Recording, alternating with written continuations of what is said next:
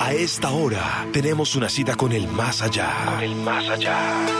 Espíritus, canalización de energía, numerología, grafología, astrología, ángeles, mediunidad y todo lo que habita más allá de tus sentidos. Juliana Suaza. Juliana Suaza. Los sueños es la conexión con nuestro mundo onírico, con nuestro subconsciente. Entonces, los sueños nos permiten ver qué es lo que está pasando internamente. Ok. Y nos dan la posibilidad, o sea, la inmensa posibilidad de descifrar qué está pasando, qué pasó y qué va a pasar. Ay, entonces podemos saber si es bueno el sueño o es malo.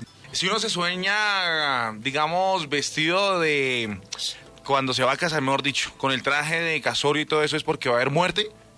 No necesariamente, Pepe. Mira que cada partecita del sueño es como una palabra que nos permite descifrar qué está sucediendo. Y cuando yo me sueño con muertos o cuando, digamos, yo me veo que estoy dentro del cajón, ¿es porque alguien se va a casar o me va a casar?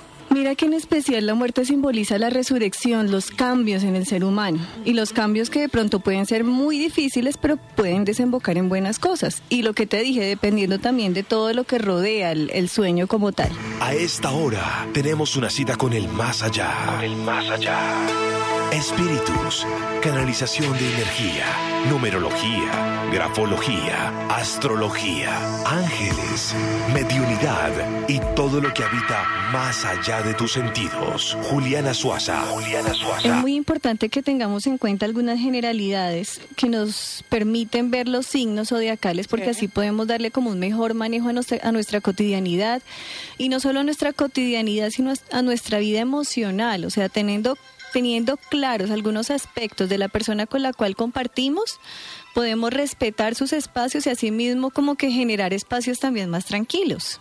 Pero vamos a empezar, obviamente, como diría mi abuelita, a desmenuzar. Porque ¿cuántos signos son, Juliana? Tenemos 12 signos del zodiaco. Oye, sí, que, que, 12 meses. qué pregunta tan boba. pues, sí, son- Ay, pero algunos se preguntarán, no, si yo no sabía cuántos signos hay. Pero mira, Pepito, vamos a empezar a hablar del primer signo zodiacal, ¿Que cuál o el es? que Aries. Aries. Aries. Entonces, Aries, las personas arianas son personas impulsivas, decididas, con un espíritu fuerte, arrollador. Entonces, no fácilmente aceptan un no. Entonces, las personas que tengamos como pareja un Aries, eh, tenemos que entrar como en aspectos de conciliación, como quien dice, ellos son como el fosforito, se encienden y se apagan fácil, porque así como son de fuertes y temperamentales, Sí. son de pasivos y de calmados. O sea, cuando ya como que han liberado su mal genio. Entonces, son personas que hay que llevar con mucha calma y con un alto sentido como de conciliación. Nivelarlo, nivelarlo, dejarlo como quien dice que se libere, para luego entrar como en un proceso de diálogo, de conversación. Ok. Qué Eso es fundamental con Aries. Aries pertenece al fuego. Lo rige el fuego y lo rige el elemento Marte. O sea, el planeta, el planeta Marte es el que rige a nuestros queridos arianos. O sea que los arianos tienen temperamento fuerte, a la vez calmadito. Mejor dicho, hay que tener cuidado. Son como el fuego, o sea, el fuego es arrollador, pero muchas veces el fuego termina de hacer su proceso, extingue y queda la calma. Qué calma, pero bueno, queda la calma, queda la calma. A esta hora tenemos una cita con el más allá. Con el más allá. Espíritus, canalización de energía, numerología, grafología, astrología, ángeles, mediunidad y todo lo que habita más allá de tus sentidos. Juliana Suaza. Juliana Suaza. Continuamos a esta hora 8 de la noche, 4 minutos. Continuamos.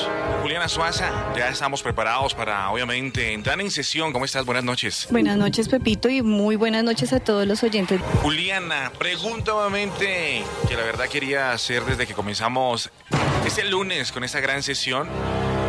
Digamos, no sé si sea algo eh, bobo, digámoslo así, pero me gustaría preguntarlo, Juliana, ¿tú cómo haces de pronto para tener una comunicación con personas del más allá?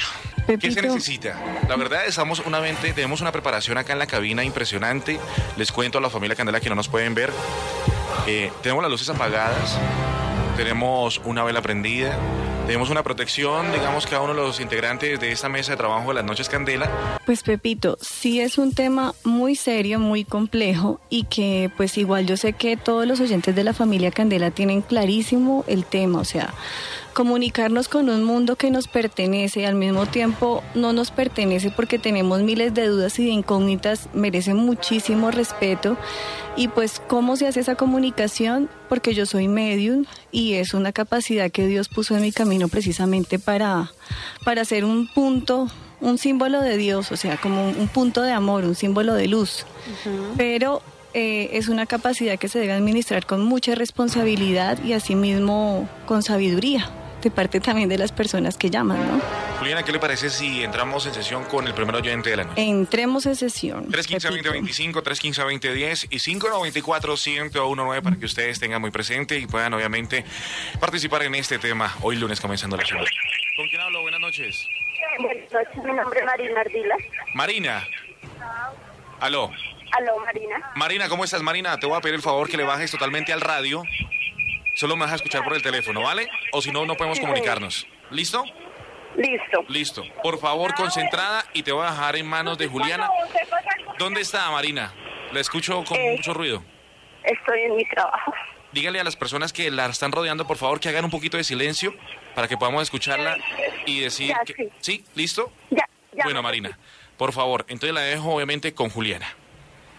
Marina, buenas noches, ¿cómo estás? Buenas noches, doctora. Marina, cuéntame a quién quieres que nos comuniquemos. ¿Con quién quieres que nos comuniquemos? Dime. Pues mi hermanita que se murió en enero. Dame el nombre completo de ella. Luz Amanda Romero Ardila. Bueno, pero tranquila, Marina. Luz Amanda. Romero Ardila. Fecha de nacimiento. El 3 de marzo de 1970. Dame la fecha en la cual ella partió, fecha exacta. El 12 de enero de este año.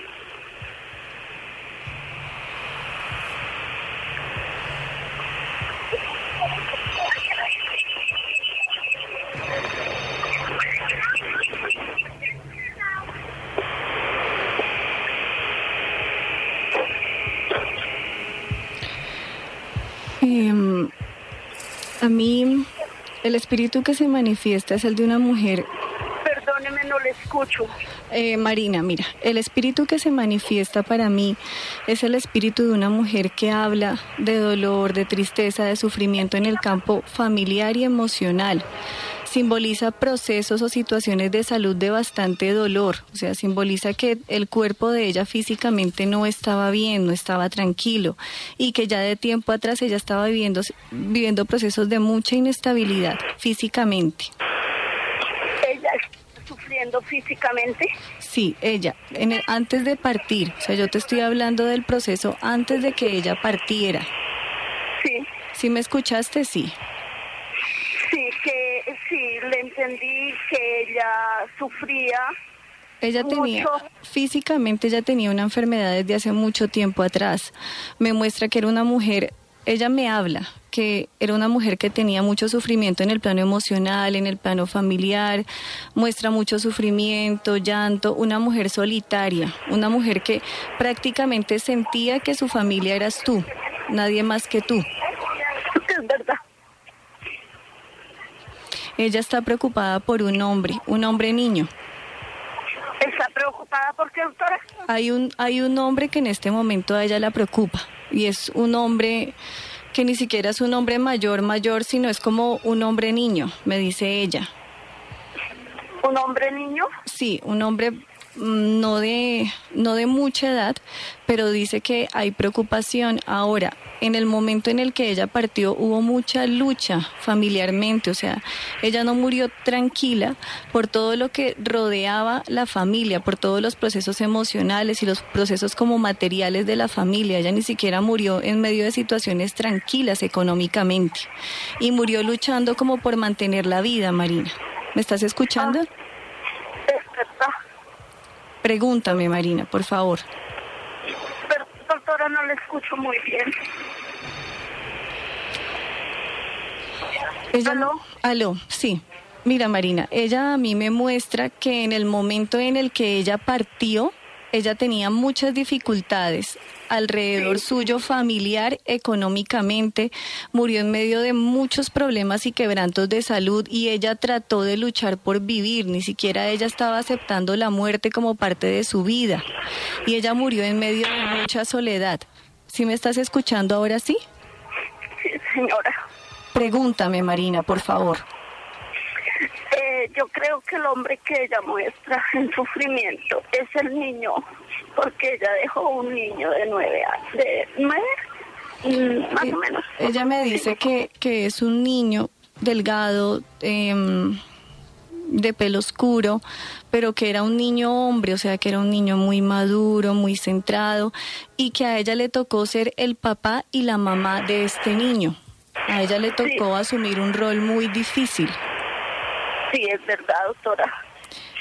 Ella también me muestra que había procesos físicamente como en el abdomen, estómago, matriz, o sea, hay procesos que ella tenía como de mucho dolor físicamente en, sí, como en la parte baja.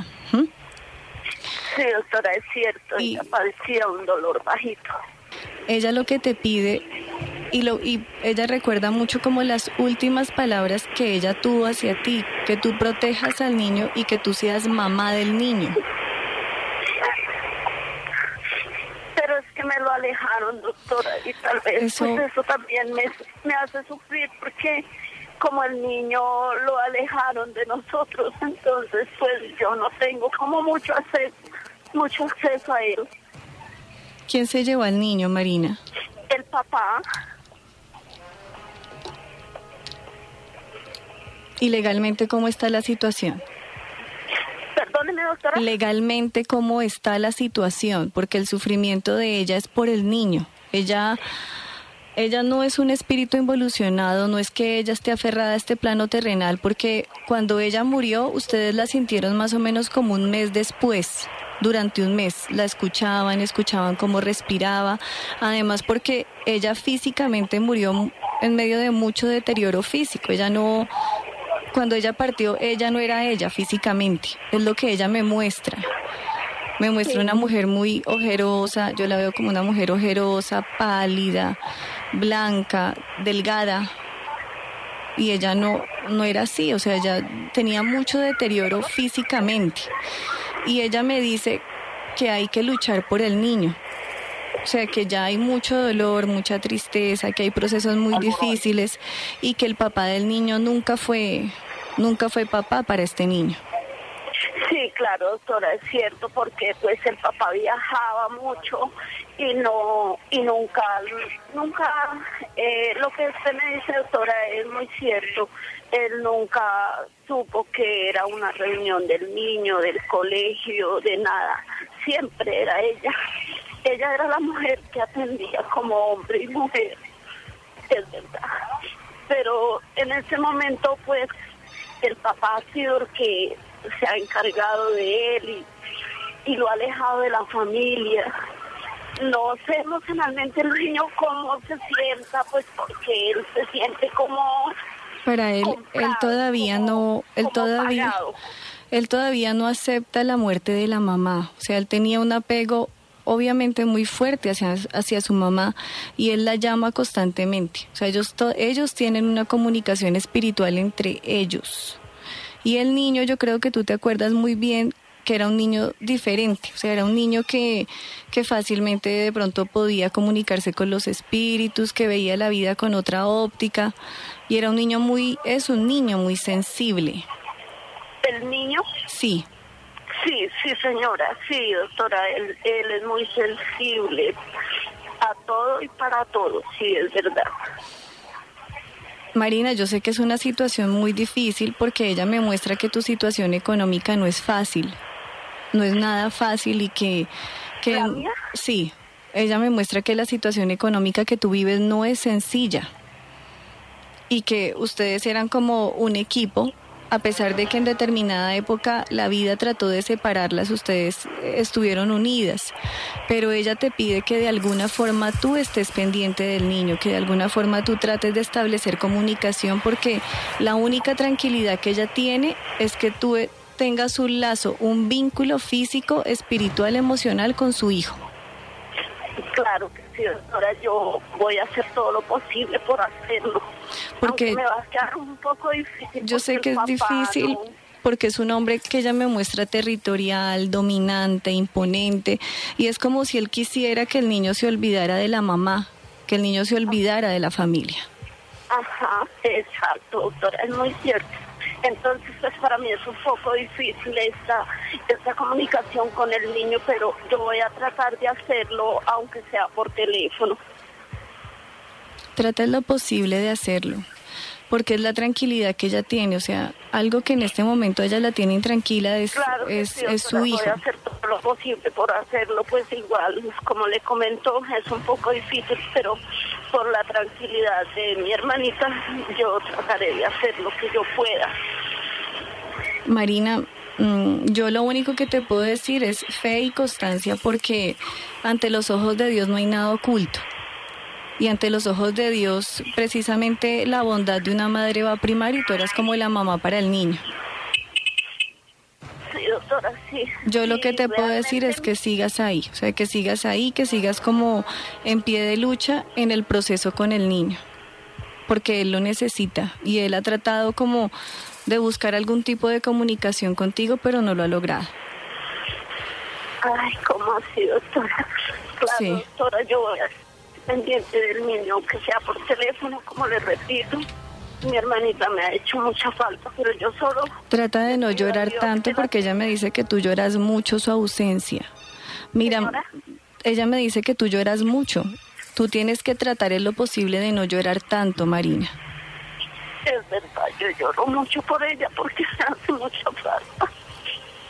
Marina, muchísimas gracias y espero que esta comunicación nuevamente con su hermanita le haya servido para aclarar dudas y para seguir adelante y luchar por ese niño que obviamente nos comunica su hermana. 8 de la noche, 18 minutos, ya regresamos más allá de los sentidos con Juliana Suaza para que ustedes se puedan comunicar con esos seres que ya no están en este mundo.